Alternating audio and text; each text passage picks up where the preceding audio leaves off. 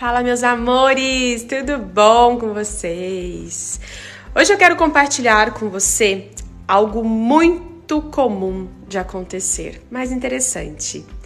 Como amor gera amor e ódio gera ódio.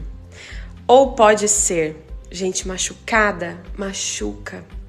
Todos nós somos aquilo que recebemos. A grande mágica da vida é aprender a viver e sobreviver diante de nossa história. Gozado, isso é tão comum, mas infelizmente as pessoas ainda assim continuam espalhando umas amor e outras ódio.